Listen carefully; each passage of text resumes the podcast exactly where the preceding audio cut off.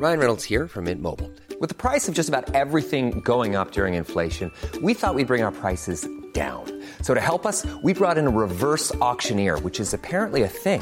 Mint Mobile unlimited premium wireless. Ready to get 30, 30, bit to get 30, bit to get 20, 20, 20, bit to get 20, 20, bit to get 15, 15, 15, 15 just 15 bucks a month. So, Give it a try at mintmobile.com slash switch. $45 upfront for three months plus taxes and fees. Promo for new customers for limited time. Unlimited more than 40 gigabytes per month. Slows. Full terms at mintmobile.com. Entrevista.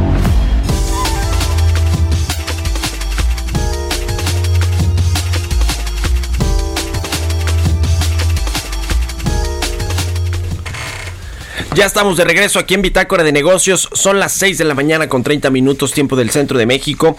Bueno, le decía sobre esta comparecencia de Arturo Herrera, el secretario de Hacienda ayer en San Lázaro, en la Cámara de Diputados. Vamos a platicar respecto de esto con el diputado federal de Morena, Ignacio, Campos Equigua, quien me da mucho gusto saludar en la línea telefónica. Diputado, muy buenos días. Gracias por tomar nuestra entrevista.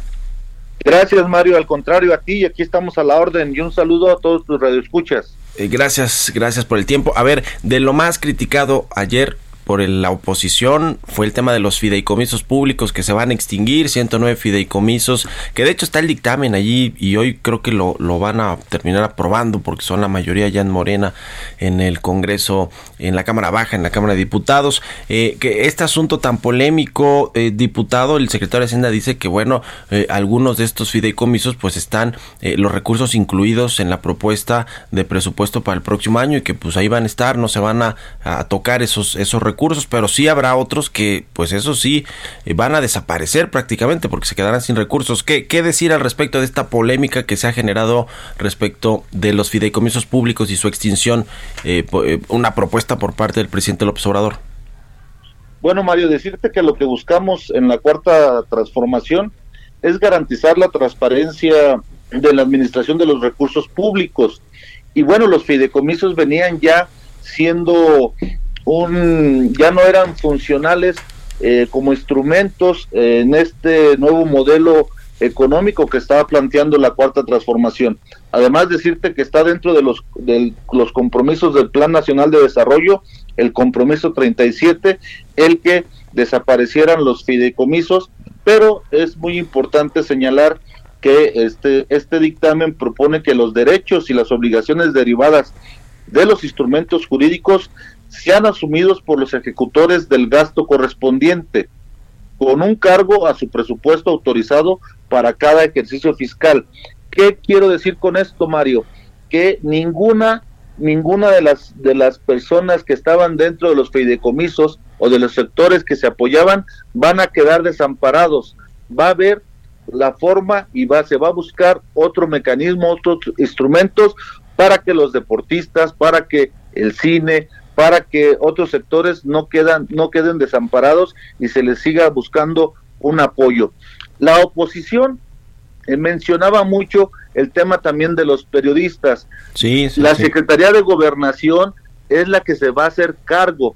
Ahora bien, Mario, nosotros tenemos hasta el 15 de noviembre para aprobar el paquete económico 2021. Ujú. Todavía nosotros podemos generar algunas algunos lineamientos para dejar muy en claro dónde quede ese recurso que se va a desaparecer de los fideicomisos para atender las necesidades de estos grupos vulnerables, Mario.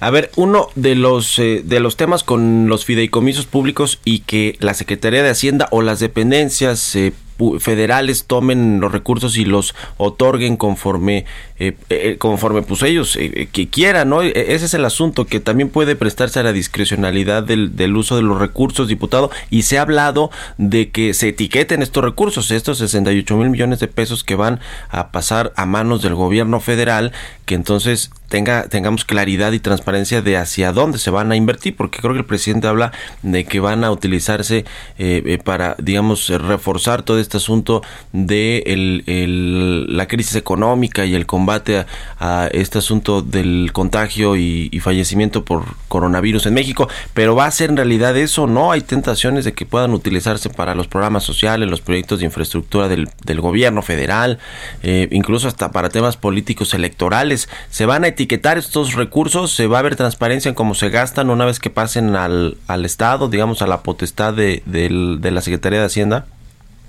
Bueno, Mario, decirte eh, tajantemente que una de las prioridades de la cuarta transformación es la transparencia y eh, el uso eficiente de los recursos públicos.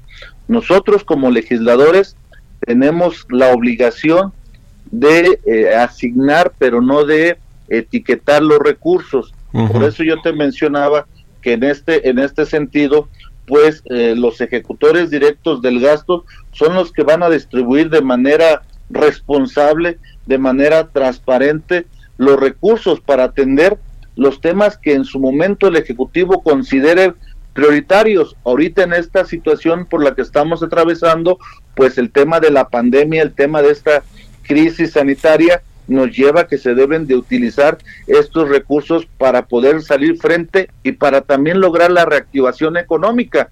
Tú mencionabas en infraestructura. Bueno, creo que es importante que haya una inversión pública. Como lo señala el paquete económico, viene una inversión pública de cerca del 5% y que eso mismo podrá ayudar a reactivar las actividades económicas y poder lograr el crecimiento que se está proponiendo, el crecimiento económico del 4%, Mario. Pero pues también tenemos que ser en el legislativo cuidadosos y nosotros tenemos la obligación de revisar las cuentas públicas para ver hacia dónde se destina ese, ese recurso. Ahorita te comentaba que en algunos casos sí se va a hacer alguna propuesta para que ciertos recursos queden garantizados para la gente que se venía eh, que, que venía haciendo uso de estos fideicomisos, Mario. Eh, no hay uso político de, estos recursos. Porque, a ver, y lo pregunto porque el, el secretario se dice: no, no, no hay problema. La mayoría de los fideicomisos más importantes, el Fonden, eh, el, de eh, protección para periodistas y demás, esos van a estar intocados, van a tener los mismos recursos. El problema es que, pues, si estaban así, ¿por qué no lo dejaron en el fideicomiso? ¿No? O sea, que, que el, por ejemplo, las instituciones académicas, vi ahí que el CIDE ayer pegó el grito en el cielo por los cerca de 300 millones de pesos que ya no va a tener y que además de todo ni siquiera eh, eh, es, todos esos recursos eran públicos, también tenían donaciones de empresas privadas, de, fundaciones, de otras organizaciones privadas que pues van a extinguirse y ya no van a estar en este fideicomiso.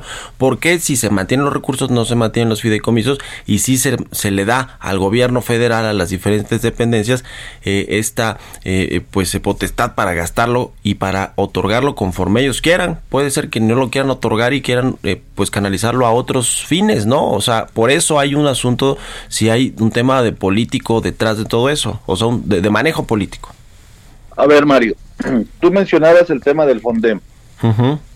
El tema del Fondem, eh, pues se utiliza cuando hay desastres, ¿no? Pero en muchas ocasiones eh, los municipios, y te pongo el ejemplo de mi distrito, de mi municipio de Uruapan, que hace cuatro años pasamos por un siniestro climático y que no pudimos tener acceso al FONDEM.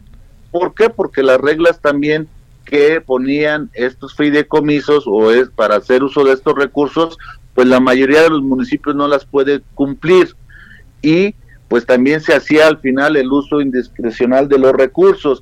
Tú sabes que todavía hay gente que se vio afectada por los sismos del 85, los sismos de la, del año pasado y demás, y que no han sido solucionados sus problemas.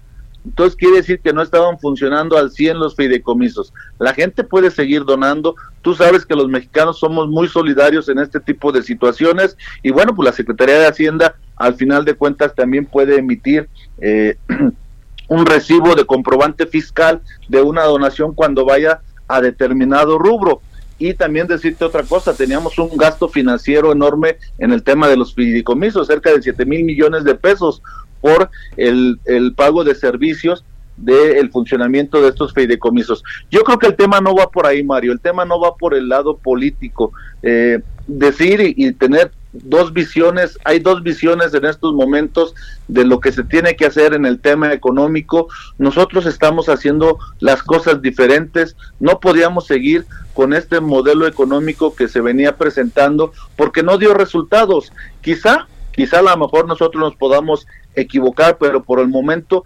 estamos eh, muy seguros que vamos por la, línea, por la línea correcta, Mario.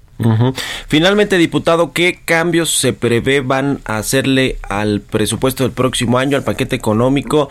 Eh, se habla de algunas sobreestimaciones en el marco macroeconómico, en el tema del crecimiento, en el tema de la producción petrolera, del precio incluso del barril de petróleo, eh, e incluso también eh, si están, eh, digamos, sobreestimado el crecimiento económico, seguramente los ingresos fiscales e incluso ingresos petroleros, pues no se van a cumplir.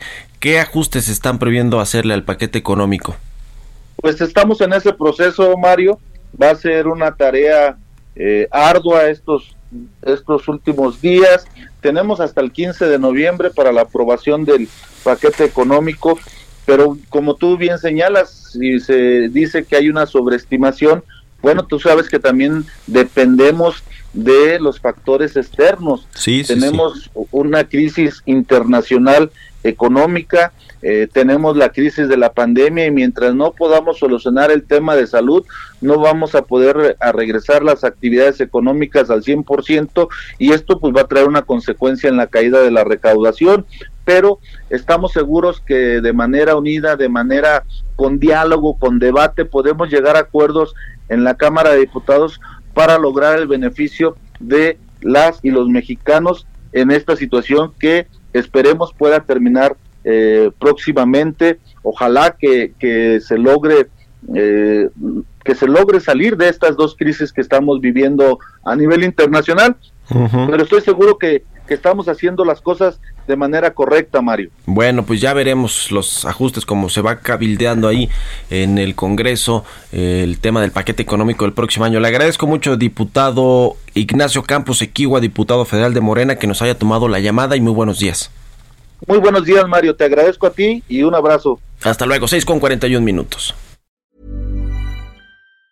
Mom deserves the best, and there's no better place to shop for Mother's Day than Whole Foods Market. They're your destination for unbeatable savings, from premium gifts to show-stopping flowers and irresistible desserts. Start by saving 33% with Prime on all body care and candles. Then get a 15-stem bunch of tulips for just $9.99 each with Prime. Round out Mom's menu with festive rosé, irresistible berry chantilly cake, and more special treats. Come celebrate Mother's Day at Whole Foods Market.